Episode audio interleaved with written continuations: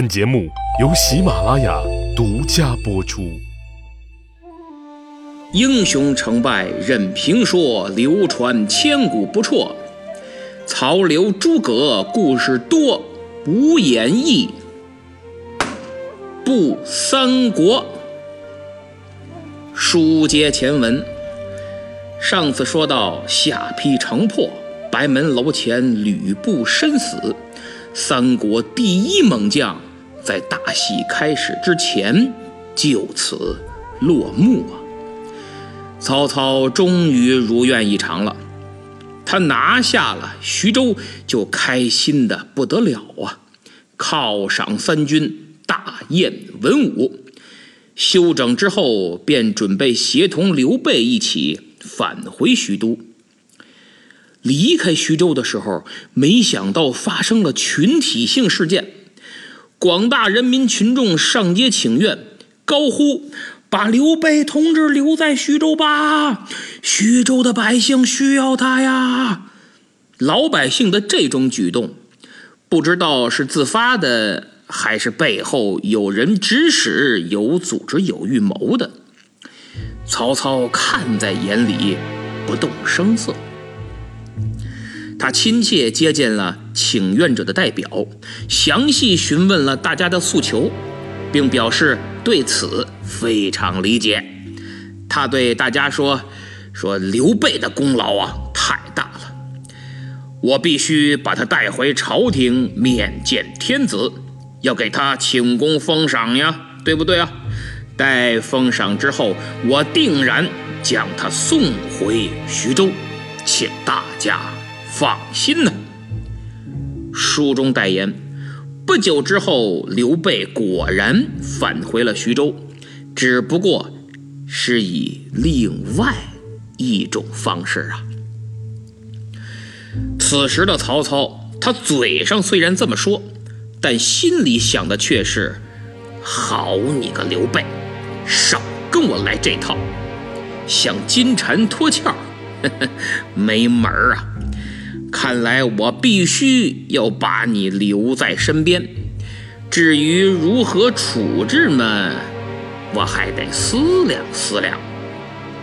刘备呢，他一看这曹操不上道啊，心想：坏了，这是要把我拴死了呀！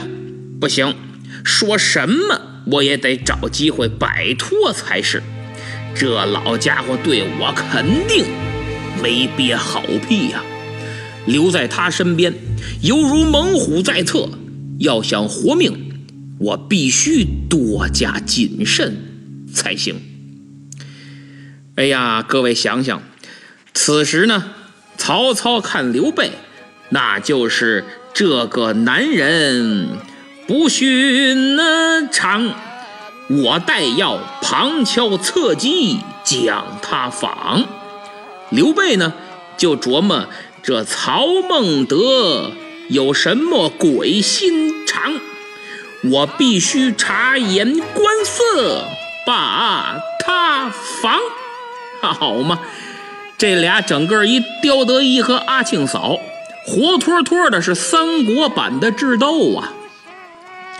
这两位是各自打着算盘，各自提防着对方，就回到了许都。此时，许都城外，汉献帝摆开銮驾出城三十里相迎，以示对曹操此番征战的隆重表彰和亲切慰问。寒暄过后，曹操向汉献帝引荐刘备呀。汉献帝一见，嚯，这刘备相貌不凡，谈吐不俗，一拉家常，哎呦！人家还是中山靖王一脉，孝景帝玄孙之后啊，于是赶紧让人去查家谱，一查，刘备竟然是自己叔叔辈儿的娘家人儿，献帝大喜呀，即刻封刘备为左将军，宜城亭侯。从此，刘备又多了一个绰号，那就是刘皇叔。这时候，荀彧等人再次建议曹操尽快杀掉刘备，以除后患。曹操却认为刘备现在已经在自己的掌控之内，任他有孙悟空的本领，也难逃出我如来佛的手掌心儿啊！况且刚刚又被封为皇叔，现在动手不合时宜。当务之急是朝廷内部有人蠢蠢欲动。必须先下手为强，把反对势力彻底消灭。曹操所指的反对势力啊，主要是以太尉杨彪和国舅董承为首的保皇派。当年正是这二人加上杨凤，保着皇上从长安城逃到了洛阳。如今杨凤已死，只剩下他们俩了。曹操决定。逐个击破，于是他先找了个借口，把杨彪贬职为民，回家种地去了。剩下就是董承了。曹操没有急于动手，他知道董承一定还有帮手，他需要仔细观察甄别，争取做到连根拔起，一劳永逸，永除后患。董承自然也不是傻子。杨彪被贬之后，他更加谨慎，同时也在暗中观察，联合一切可以联合的力量，寻找机会反击曹操啊！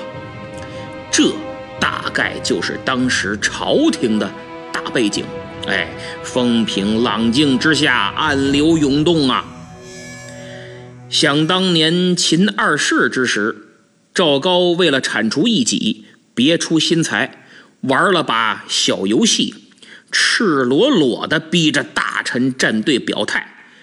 这个游戏在语文课本里叫“指鹿为马”，在战术上叫“引蛇出洞”。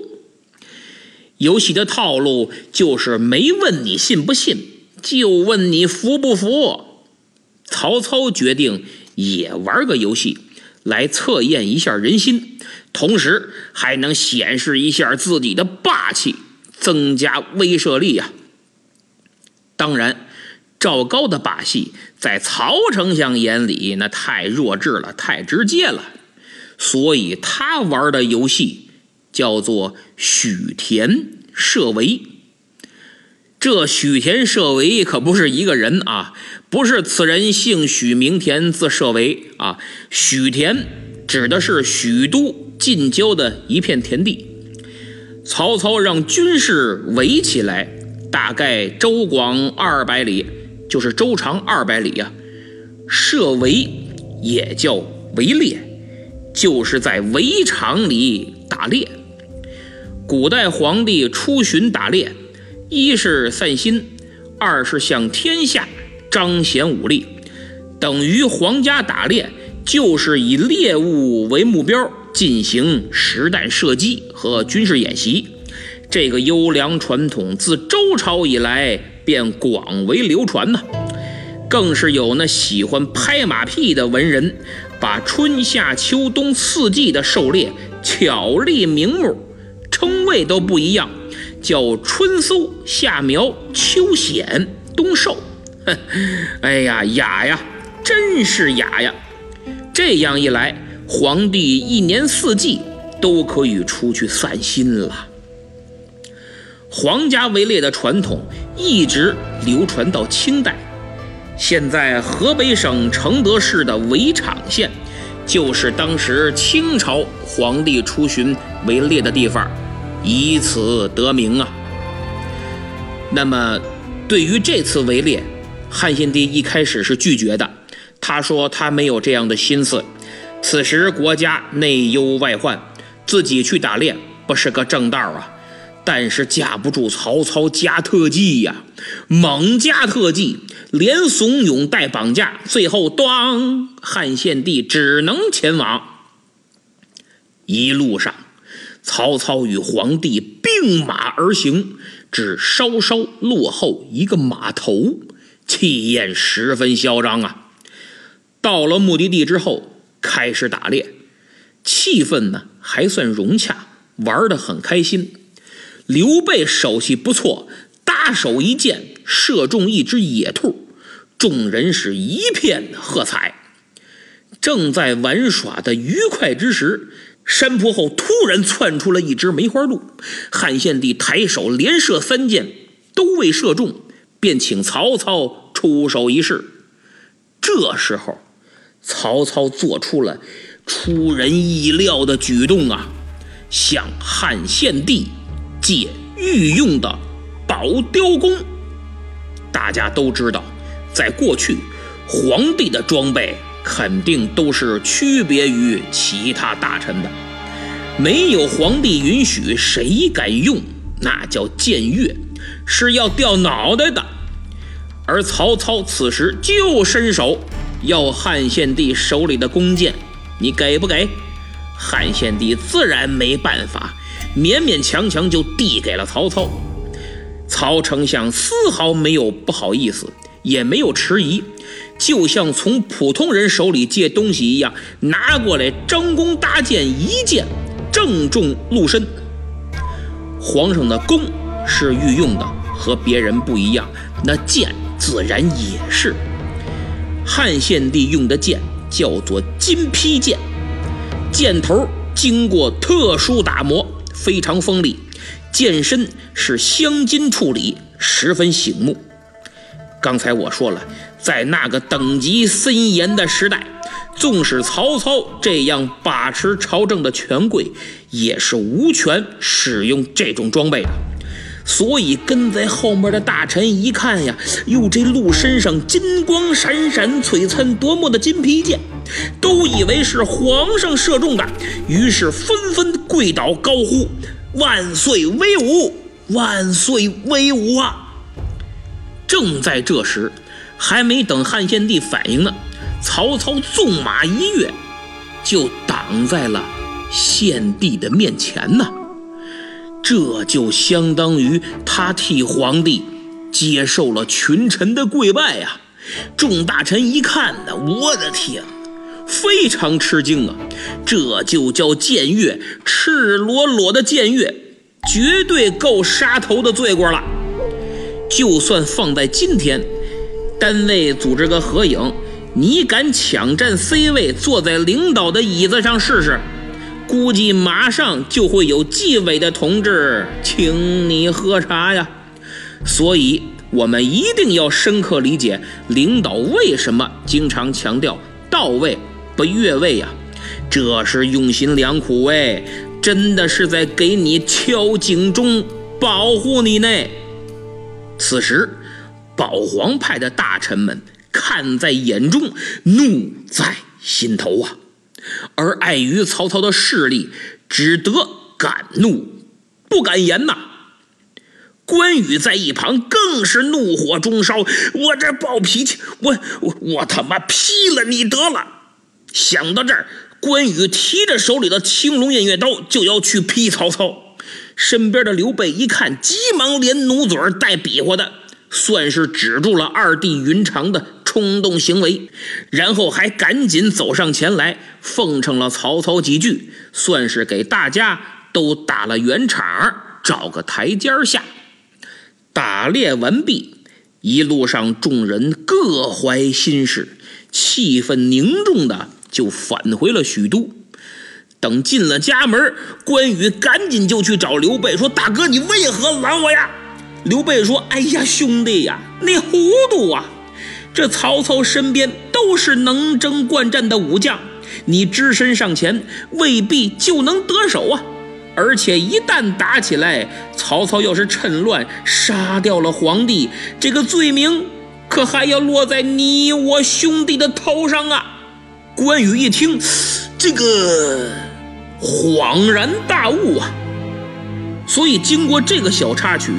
刘备更是觉得身具虎穴，局势凶险呐。而汉献帝回去以后啊，那更是气血翻涌，他气得心说话：“好你个曹操，真是欺负我到家了呀！我这个皇帝当的真是窝囊加憋屈呀！想想自朕继位以来，这天下大乱。”先是董卓专权，又是李傕郭汜之乱，好不容易逃出了长安城，一路上颠沛流离，受尽苦难折磨，一年多才逃到了洛阳，过得还不如一个老百姓啊！好不容易来了个曹操保驾，以为是个活菩萨，谁知道来了个更狠的，把持朝政不算，还挟天子，甚于他董卓。我这已经活成了个傀儡，今天打猎他敢僭越，明天他就敢把朕轰下台呀！汉献帝此时清楚地意识到，他和曹操的权力斗争。已经到了你死我活的地步了，不能坐以待毙，必须放手一搏，除掉他曹贼。但是，放眼望去，这满朝文武对自己忠心耿耿的不二人选，只有董承了。对，董承，朕得赶紧让他想办法除曹操，清君侧。可是问题来了，如何把这个指令传给董承呢？要知道，此时皇帝身边到处都是曹操的耳目，有点风吹草动，曹操立马就知道。要不怎么叫说曹操，曹操到呢？所以这件事儿不能有一点差错，不能走漏一点风声，一定要万无一失，否则。一失万无啊！汉献帝是绞尽脑汁思来想去，我怎么办？我这忽然间，他眼前一亮，嗯，我有主意了。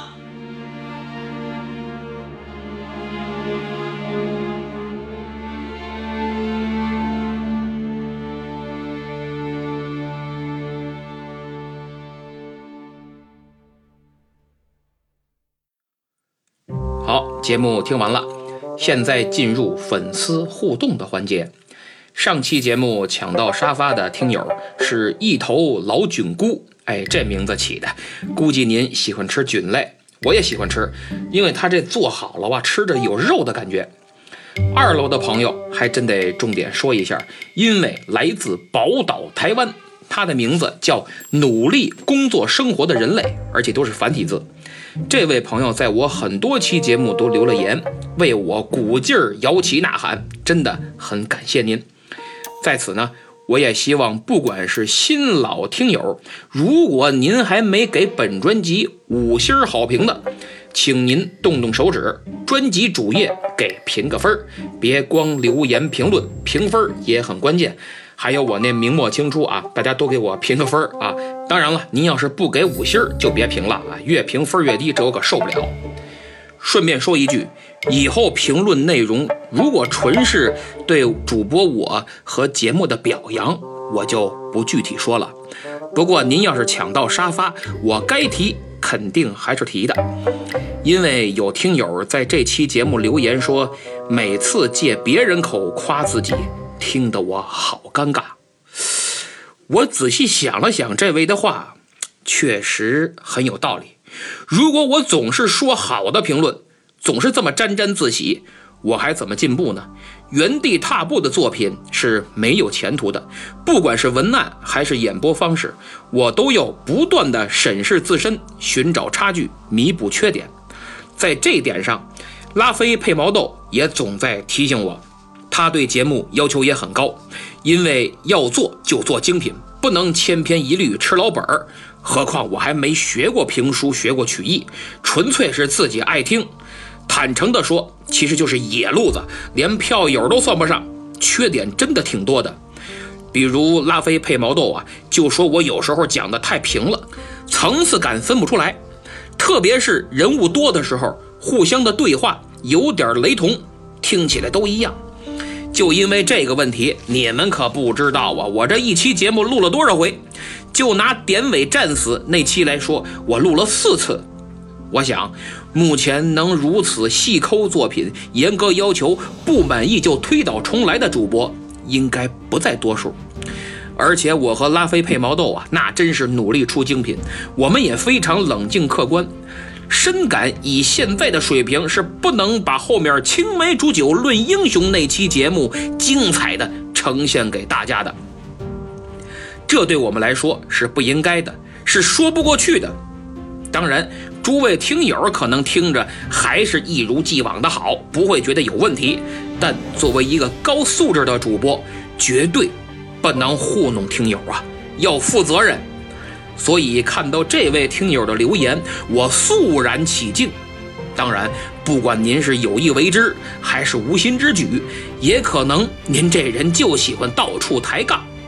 但这次，听友四三幺七四三三幺，听友四三幺七四三三幺，您提醒的很对，在此我深表谢意。听友带着井溜达的青蛙留言说：“三国里的各位士人，我最喜欢的就是陈宫，他很有气节，所以显得有些傻。可即便是那些聪明人，也未必就比陈宫。”有更好的结局。每次想到陈宫赴死的情节，都会浮现出一句话外音：“切，不陪你们玩了，潇洒而去。”这位评论的挺有意思，我也特别佩服陈宫。他有追求，有能力，有道德底线，而且他的追求不仅仅是建功立业，同时也是道德追求。所以，当他发现。道德标准和行为准则上与曹操相悖之时，义无反顾将其抛弃。即使最后曹操希望他投降，陈宫也明白投降之后凭他的本事辅佐曹操建功封侯、光耀门庭是必然的结果。但他不为所动，慷慨赴死。对陈宫来讲，失去做人底线，失去道德标准，即使富贵。也生不如死，那就死吧。这种精神，今天我们国人是很欠缺的。多少人为了钱去坑蒙拐骗，多少人为了升官升职，两面三刀，阴谋诡计陷害好人。可能有人说，我不坑蒙拐骗，我就活不下去，我就会挨饿受冻，没饭吃啊！不干这个，我就升不了官，升不了职，就无法改善家庭状况。我受点罪没问题，可我老婆孩子不行啊！我得想办法给他们更好的条件。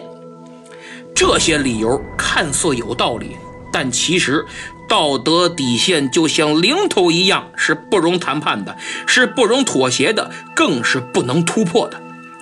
不干有损道德的事儿，你就活不下去了吗？现在有多少人为了钱去拐卖妇女儿童？我小时候七八岁啊，我天天在我们院外头玩。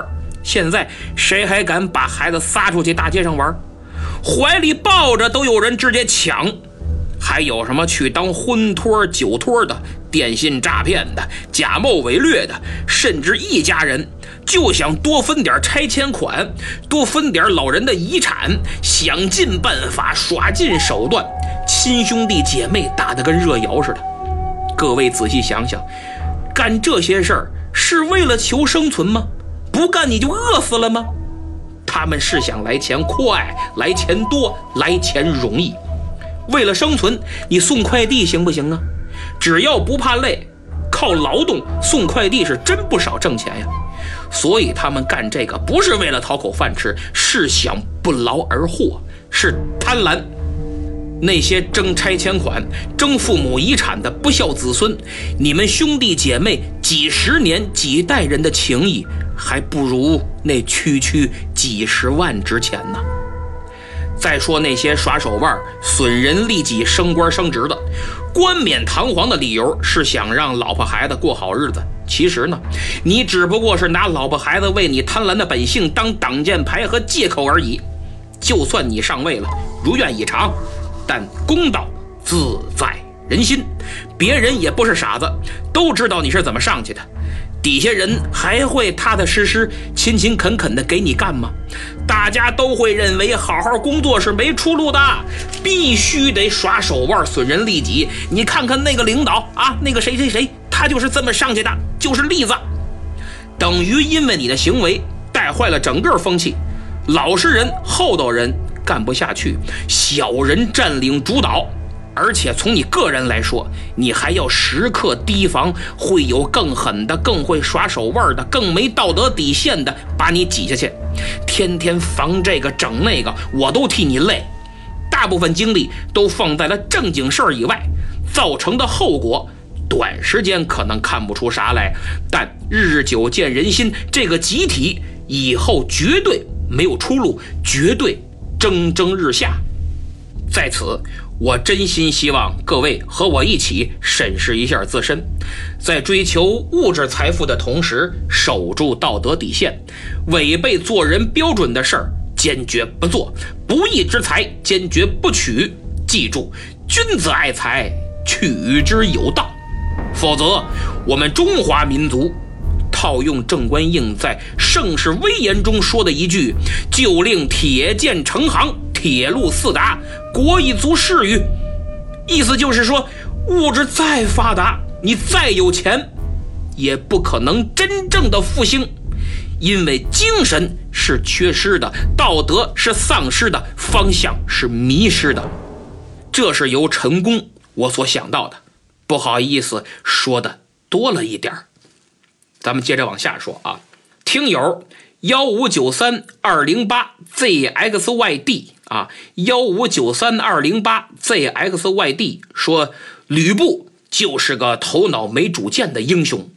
这位朋友说的还是挺准的，吕布首先是个英雄，这不假，但实在是没有太多的主见，而且容易受外界的影响。缺乏当机立断的决策素质，这些缺点在前几期陈登忽悠他的时候展现的淋漓尽致啊！杨进明一啊，杨进明一问我说：“吕布死时几岁呀？”好，你这问的听得跟小孩似的，几岁？吕布享年三十九岁。风从海上来，下滑杠外八。风从海上来，下滑杠外八说。老曹连张绣的婶婶都要，更别说貂蝉了。哎呀，这个曹操啊，确实是个少妇控啊，对处女没有什么情节的他啊。但从《三国演义》这部书来讲，貂蝉下落成谜。如果曹操收了她，前前后后哪怕一句话，书中啊肯定会提，但没提，没有，所以只能猜测了。听友，如果的如呀。啊，如果的如呀，留言说一直都看不进去三国，不管是电视剧还是评书，我觉得太难了。直到有天开车听了一下，后边我就不念了啊。那意思是对三国产生了浓厚的兴趣。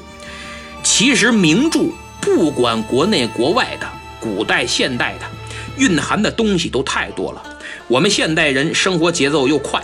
事情也多，很少有整块的时间静下来仔细研读、深入思考，所以有时候体会不到此中深意，挺好的名著就浪费了。正好我们这种主播就有市场了，哎，帮大家解读，引导大家去思考、去看，甚至大家还可以得出自己的看法，这就达到了传播知识的目的，挺好的。由此。如果你手中还没有《三国演义》这本书，我强烈建议你买一套。可以点击节目页面小购物车图标前去查看，也可以进我的电台主页，点击我的店铺啊，点击我的店铺进行购买。这样听我节目的同时可以翻一翻，因为正如听友四合居给我五星好评的时候所说，本专辑是删繁就简，那么删掉的情节。诸位可以自己读读，我就不全盘照搬了，因为咱们是解读，是以评论为主。要是面面俱到，大家还不如听听袁阔成、田连元这些大家讲的《三国演义》呢。啊，论讲故事，我对人家佩服的是五体投地，我跟人家是天壤之别呀。那么最后，为了对大家表示感谢，马上双十一了，超级红包送给大家。请打开淘宝，搜索“老严发红包”几个汉字，就会得到超级红包。从现在起到双十一当天。可没几天了啊，抓紧吧！一天可以领三次，红包金额随机，最高是一千一百一十一元的现金。第一次领必中两个现金超级红包。今年的双十一就请老严助你一臂之力。这个方法你也可以告诉其他人，知道的人越多越好。有钱一块省吗？反正不是我掏腰包。喜马拉雅的羊毛不薅白不薅。不过老严还是提醒大家，一定要避免冲动，咱们理性消费。好，今天就到这儿，咱们下次再见。